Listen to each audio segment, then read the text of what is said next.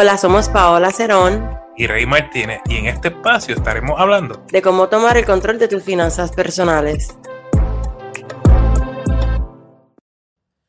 Esto es Finanzas al Día. Yo soy Rey Martínez, coach financiero, y me acompaña Paola Cerón, mejor conocida como Wise Money Girl. Estamos aquí para hablar de todo lo relacionado a dinero. Bienvenida, Paola. Gracias, Rey, por tenerme en otro podcast. Como siempre digo, agradecida con la, audiencia, contento de que podemos seguir ¿verdad? llevando temas de calidad y que no es un tema ¿verdad? común, normal, y que podemos romper con esas barreras de que hablar del dinero es un tabú. Pero, Rey, vamos a hoy, vamos a, y dime quién es nuestro auspiciador de hoy. Bueno, antes que de eso, tenemos que decir, estamos grabando desde Santurce Pop, Santurce, Puerto Rico, desde el estudio de Juan, don Juan. Así que muchas gracias, Juan, por el apoyo. El episodio de hoy es traído a ustedes por Barbería Stylos. Barbería Stylos comprometido con la belleza y la salud de nuestro amigo Javier. Lo consigue en Bayamón. Para más información, pasa por su Instagram, Barbería Stylos, la última I de Y. Y le agradecemos a nuestros Patreons, Mercedes, Maricela, Juliet, Rosy, Zairimar, Erika y José Luis si tú también quieres apoyar la finanza del día con Paola y Rey, lo puedes hacer visitando la página patreon.com Finanzas con Rey. Bueno, Paola, vamos por el tema. Bueno, Rey, hoy vamos a hablar de un tema que yo sé que suena mucho, que hay mucha confusión, que es tu favorito. Y es el Student Loan Forgiveness o el condonación de préstamos estudiantiles. Y yo creo que este tema ahora mismo es un tema muy confuso porque están pasando muchas cosas y antes de verdad de seguir con el tema, yo quiero que ustedes sepan que aquí hay muchas personas clave. Tenemos el gobierno de Estados Unidos, tenemos el Departamento de Educación y tenemos los Student Loan Services, que son como Nelnet, Navien, eh, y, y todas esas compañías que son los que te dieron esos préstamos. Pero siempre aclaro, Student Loan Forgiveness significa que te pueden eh, perdonar una parte o algo completo. Además de eso, tú tienes que cumplir con ciertos requisitos, saber si eres elegible y saber si tu empleador es elegible. Eso lo tienen que tener bien claro porque las personas piensan que automáticamente todo el mundo puede aplicar. Y sí, vamos a hablar de las diferencias, pero este, vamos a empezar, Rey. Hay tres tipos de Student Loan Forgiveness. Está el Public Service Loan Forgiveness, está el, el Temporary Public Service Loan Forgiveness que fue el que crearon en septiembre del, 2020, del 2021. Y está el John Biden Debt Relief. Pero vamos a empezar con el original. Rey, háblanos un poquito del original. So, el original viene siendo el famoso, ese es el que todo el mundo busca, ¿verdad? Pero supuestamente 120 pagos que estoy pagando, 10 años de préstamo mm. estudiantil y después me lo saldan. pues ese es el más típico que tú escuchas todo el mundo por ahí. Eh, diciendo, entonces básicamente tienes que trabajar para el gobierno o para una compañía sin fines de lucro para poder cualificar para estos 120 pagos. Ahora bien, tengan en cuenta que no todo el mundo cualifica para estos 120 pagos. ¿Por qué? Porque si de pronto tú, trabajas para una institución que no es fines de lucro, tú puedes cualificar para un perdón de préstamos estudiantiles, pero en tu caso tienes que esperar 20 años. Entonces son 240 pagos que son los que se están buscando bajar ahora a 120, ¿verdad? Que están bregando con la día ahora mismo.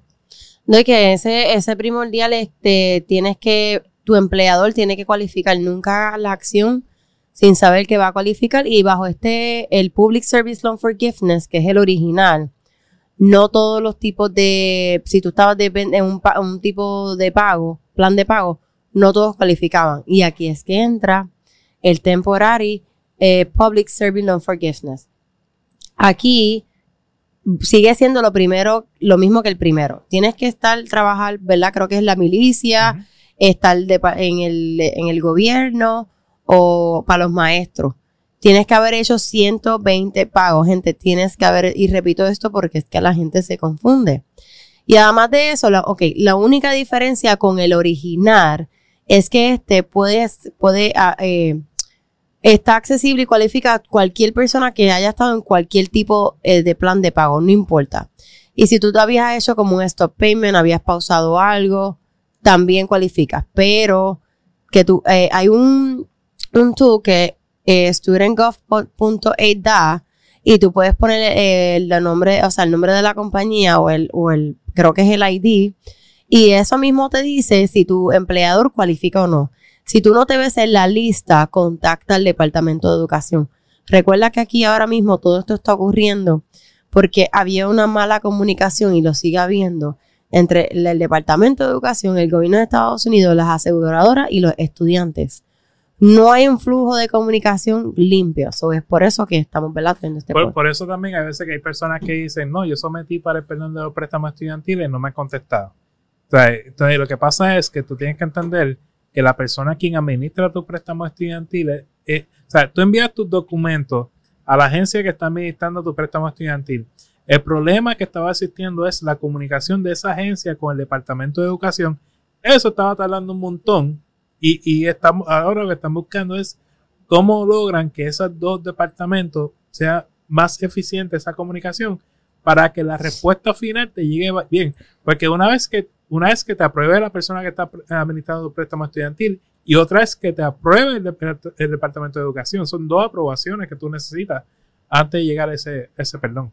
Entonces, vamos a hablar del, tercero, que es el Joe Biden Debt Relief. Eh, pero antes de, de, seguir con esto, Rey, lo que pasó con el waiver era que, ¿verdad? No sé si te... Eh, uno de los pasos que tenías que hacer después de que cumples con todos los requerimientos de que ya dijimos, es que tenías que consolidar todos tus préstamos, ¿verdad? Ponerlos en uno y este iban a trabajar con algo que se llama Mojila. Hay un, no, no da tiempo a hablar, pero hay un lío con eso.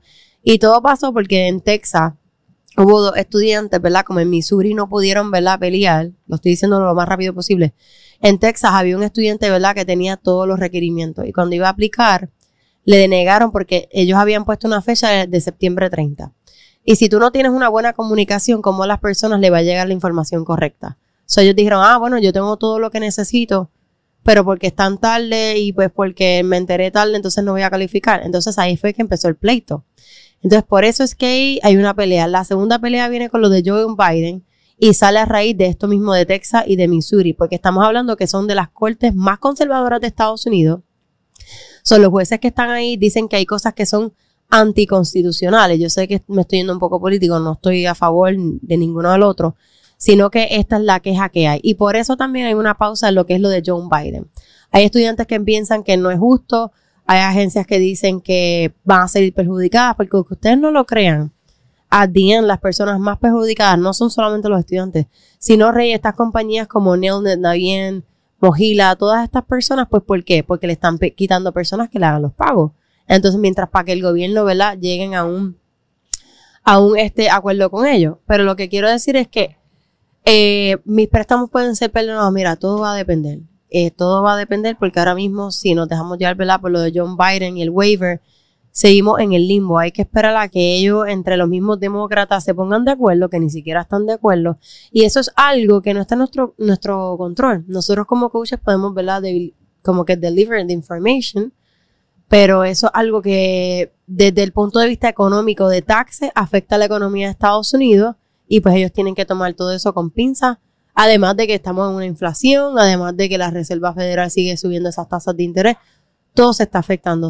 Eh, hay que ver cómo corre este año y vamos a verla así con esos updates. Bueno, señores, si quieres saber más acerca de préstamos estudiantiles, tenemos el curso que se llama Préstamos Estudiantiles 101 donde te decimos todo lo que está pasando con tu préstamo estudiantil. Te invito a que pases por la página financiascorri.com para que tengas acceso en nuestro compromiso contigo, mantenerte informado de lo que está pasando con tu préstamo estudiantil.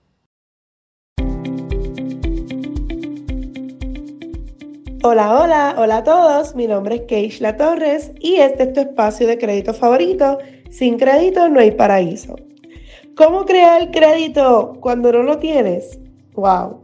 Puede ser difícil desarrollar un historial crediticio sólido, pero si tomas algunas medidas sencillas, estarás bien encaminado. Como primera opción, te brindo lo que es solicitar una tarjeta de crédito asegurada. Una tarjeta de crédito asegurada es una opción inicial clásica para quienes tienen poco o nada de historial crediticio. Suele ser sencillo reunir los requisitos para obtener una de estas y para comenzar debes realizar un depósito posiblemente entre 200 dólares a 500 que se convertirán en tu límite de crédito. Un buen punto de partida es el banco o la cooperativa de crédito donde tienes tu cuenta corriente. Otra opción para ti es, puedes pedir que te agreguen a la cuenta de otro titular. Si tienes algún familiar o amigo que esté dispuesto a ayudarte a generar crédito, puedes pedirle que te agreguen como confirmante a su cuenta de la tarjeta de crédito. Puedes también elegir una tarjeta de crédito de datos alternativos. Esta tarjeta de crédito no necesita puntuación de crédito para tú poder solicitarla. También puedes considerar lo que es un préstamo para generar crédito. Hay muchos bancos que son flexibles para esto. O también puedes solicitar una tarjeta de crédito en tiendas. Estas tarjetas de crédito en tiendas suelen ser más sencillas de obtener que las tarjetas de crédito regulares. Muchas veces, por lo general, es necesario tener algo de historial crediticio, pero puedes tener esa oportunidad. Si necesitas más información, puedes buscarme en mis redes sociales Facebook como Keishla Torres Financial Mentor y en Instagram como Keishla Financial Mentor. Por aquí tu asesor financiero, deseándote que la pases súper bien y teniendo en mente que sin crédito no hay paraíso. Cada podcast estaremos contestando al menos tres preguntas que nos llegan tanto por el podcast o por las redes sociales. Y aclaramos que toda información es para uso educativo. Siempre consulten con un asesor financiero o con una entidad bancaria antes de tomar cualquier decisión financiera. Bueno, Rey María, eh, bueno, gracias a María por acompañarnos de Dinero Spanglish y a Finanzas con Rey y, y, Wise Money Girl. Nuestra primera pregunta es Delgado, dice, recién abrí una compañía y necesito un equipo. Quiero pedir un préstamo, ¿qué me recomiendan? ¿Quién quiere primero? Primero que nada, tienes que separar tus finanzas personales de las finanzas del negocio. Tienes que buscar un tax ID para ese negocio y comenzar el crédito a través del negocio. Para ti que nos escuchas y nos ves, no mezcles tus finanzas personales con las finanzas del negocio, por favor. Sí, yo estoy totalmente de acuerdo con María en eso. Eso es excelente. Y, y, yo siempre digo, eh, quizás lo llevo un poquito más allá en decir, si tú tienes negocio, hay que tener cuatro cuentas. Una viene siendo para tus finanzas personales, tu uso. Lo que te pagas tú. Uh, de tu negocio. Digo, tu uso, en tus finanzas personales, tu uso y tu fondo de emergencia. Entonces, para el negocio, igualmente, lo que tú necesitas para el negocio. Y para que fondo, corra. Y un fondo de, de emergencia para el negocio. Uh -huh. El problema está, y lo que yo he visto normalmente, es que están viviendo con el dinero del negocio. Uh -huh. Y están, como dice María, están confundiendo lo que es dinero del negocio con dinero de uno y no están dividiendo las finanzas personales de las finanzas del negocio. Entonces, ¿qué pasa? Si, si ya, yo digo, los negocios gritan. Tú sabes cuando tú necesitas traer un empleado adicional. Tú sabes cuando tú necesitas una herramienta adicional. Porque te ves obligado a, a, a ¿verdad? El negocio te, te está exigiendo. Y hay, hay veces que de pronto tú por capricho quieres comprar algo, ¿verdad? Pero necesariamente no lo necesitas. Ahí va el conservador. Sí, no, es que, es que, es que mira, hay veces que tú puedes no, mantener tu negocio, que seguir eh, aumentando tus ingresos sin la necesidad de comprar cosas caprichosas. Así que un poco, yo, yo un poco no, no soy amante de los préstamos, eh, dependiendo de, de dónde tú estés con el negocio. No, y también este, como no conocemos la industria, como que es maybe puedas empezar con una persona y no con un equipo, ver cómo te va. Pero como dice María, primero ver que abrir un, digo, yo diría ver, ¿verdad? El LLC para que no mezclemos, ¿verdad? La finanza y los taxes, no queremos mezclar eso, ¿no?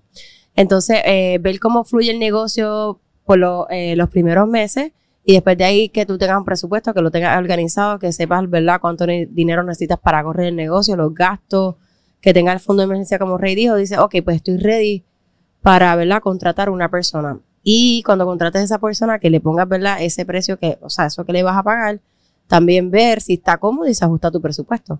Porque no podemos, ¿verdad? Contratar a alguien a menos que ese negocio esté corriendo bien. Pero a veces es importante delegar. So, siempre y cuando se pueda. Ok, nuestra segunda pregunta es Chucky. Dice, lo escuché hablar del método de la boda de nieve. Lo estoy haciendo y me funciona. Gracias. So, no, y, y, gracias a Chucky, ¿no? Pero, and, and, y yo sé que lo, quiero, quiero consultar algo con ustedes. Yo sé que, que, las deudas, los tres tenemos diferentes opiniones en cuanto a las deudas, ¿verdad? Y, y es bueno porque yo creo, Fíjese, yo, yo vengo hablando de finanzas personales desde 2014 y en, en aquel entonces estos temas eran un tabú. Ay, lo era. Este, tú, tú hablabas de dinero, la primera pregunta, ¿y tú eres millonario para decirme a mí? Sigue siendo. En TikTok Ay, a cada Dios rato nos mío, dicen lo mismo. sí. Entonces, estamos surgiendo varias voces con diferentes opiniones, pero sea, con, con nuestras bases, eh, en base a eh, cómo mejorar tus finanzas personales. Y, y creo que un poco el- el- la dinámica ha cambiado, que se ha normalizado hablar de dinero. Entonces, pues, con, con eso en mente, me gustaría, María, eh, ¿cuál es tu opinión acerca de las deudas? Abiertamente no hay... No hay No hay tabú, no hay. Pues mira, yo era por como ahí. Paola ha compartido antes, Chopaholic a la tercera. Así que ya aprendí y realmente las deudas de tarjetas de crédito no son necesarias. Si necesito un carro nuevo, lo voy a comprar y lo Eh. pago acelerado. Am, quizás son necesarias en algún momento de tu vida, pero para cumplir con necesidades de la vida. No por capricho o porque me fui de shopping a Plaza Las Américas, al Mall de San Juan y, ¡fua! y pasé la tarjeta. Eso Paola lo hubiera hecho hace. Yo también. Hace tres años, sí, tres años. Pero me gusta ese ejemplo porque, ¿verdad? Aquí nosotros estamos capturando muchas audiencias. Todos tenemos diferentes audiencias y eso es lo que pasa. Y yo creo que a veces es que no tenemos, ¿verdad? El, el, yo no sé, cuando tú vas a primer año de universidad, que están esos booths que te ofrecen esas tarjetas de crédito y tú te empiezas a embrollar sin tú sabes lo que te estás metiendo. Y ah, pues está bien, pues que las pague, ya tú sabes quién. Pero además de eso, existen buenas, deudas buenas y deudas malas. Yo sí creo en las deudas buenas como, ¿verdad? Comprar tu casa, porque es algo que tú vas a tener un equity a largo plazo. Obviamente, yo sé que mis amigos real no van a estar de acuerdo. Tu primera casa no es una inversión porque tú sigues pagando y tú no estás generando income de ahí. Cuando tú tengas tu segunda casa, entonces tú estás generando. Pero por lo menos tú estás poniendo tu dinero y es una deuda en algo que es para ti. Ahora, eh, me gusta la- lo que dice María en cuestión de los carros. Este, no tiene que ser último modelo, pero que sea bastante nuevo. O sea, yo no voy a comprar un carro que, que o sea, ahora mismo que sea del 2006, porque voy a estar, ¿verdad?, pagando más en arreglarlo que, que tenerlo. Pues entonces ahí vemos, ¿verdad?, lo que es la diferencia entre una deuda buena y mala. Pero hay veces que el carro tú no necesitas para ir a- al trabajo o lo necesitas para tus necesidades básicas. So, veo también que puede ser, ¿verdad?, otra deuda buena. Ahora, las tasas, las tarjetas de crédito, que son una deuda mala, si no las sabes manejar, ahí es que entramos el problema. Y es tener, como siempre hemos dicho, es tener ese, ¿verdad? Esa actitud y esa conducta, como dice Rey, y ese compromiso de Claro. nosotros querer mejorar eso, porque es que nos quedamos en el círculo vicioso de las tarjetas de crédito. Y las tarjetas de crédito es eso, un círculo vicioso. Tú, tú sí, como llama, eso pasa por ahí, te da todo lo que tú quieres, por el momento, y nos va a pasar ahora que estamos, ¿verdad? En Navidades. Nosotros vemos, vemos todas esas repercusiones en enero. Después en enero queremos rebajar todo lo que nos comimos y queremos pagar todo lo que gastamos. Golpe bajo. Ya. Oye, María, eh, ¿dónde te con- en el podcast qué día sale? ¿Dónde te consiguen? Sale los miércoles, está disponible en Apple, Spotify, Google y iHeartRadio y me ven en TikTok y en Instagram. Bajo dinero en España. Puedes repetir tu username de Instagram, no quiero decirlo En más. Spanglish. Dinero en Spanglish. Nuestra amiga María, que estamos muy contentos que nos ayudó en este segmento. Gracias, María. A ustedes. ¿Y la última pregunta? Eh, Ches, ¿cómo se hace para comprar acciones de Coca-Cola, Starbucks y Pepsi? Sí, sí. Aquí So- yo me tengo que quedar callada porque trabajo por un banco y no puedo dar información. So, y yo creo que, que sé por qué surge la pregunta. Y es que una vez hab- habíamos hablado de dividendos y un poco tiré el tema acerca de cómo comprar Coca-Cola, este, no y- fue. No, pues, por las redes, no sé. La cosa fue eh, que mi, mi intención era que se supiera que tú puedes comprar acciones que pagan dividendos. Y si tú bien sabes comprar eh, este tipo de acciones y compras suficientes acciones, pues los divi- el tema de los dividendos en un momento dado se puede poner interesante. Y lo puedes hacer, hay Fidelity, Vanguard, un asesor. Hay varias formas para tú comprar este tipo de acción. Este, María, ¿cu- ¿cuál es tu opinión sobre comprar acciones con dividendos? Me parece perfecto porque es una manera de generar ingresos pasivos, pero yo nunca compro acciones individuales. Tú puedes comprar estas acciones en index funds que hay por ahí. Así que inteligentemente revisa ah, los diferentes index funds que hay por ahí que tienen esas acciones y ya.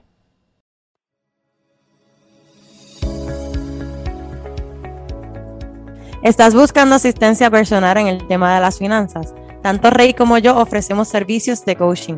Para contratarme me pueden conseguir en Wise Money Girl en Instagram y a Rey lo pueden conseguir en su página web Finanzas con Rey.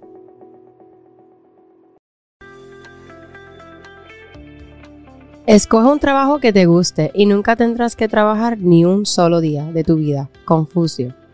Señores, queremos agradecerte por el tiempo que nos has regalado porque sin ti, Wise Money Girl o Finanzas con Rey no existirían. Si te agrada este contenido, te invitamos a darnos 5 estrellas en el podcast y dejarnos un comentario para seguir creciendo en esta comunidad. A Paola la consigues bajo Wise Money Girl en Instagram y Facebook y Finanzas con Rey en las diferentes plataformas sociales, también en la página finanzasconrey.com.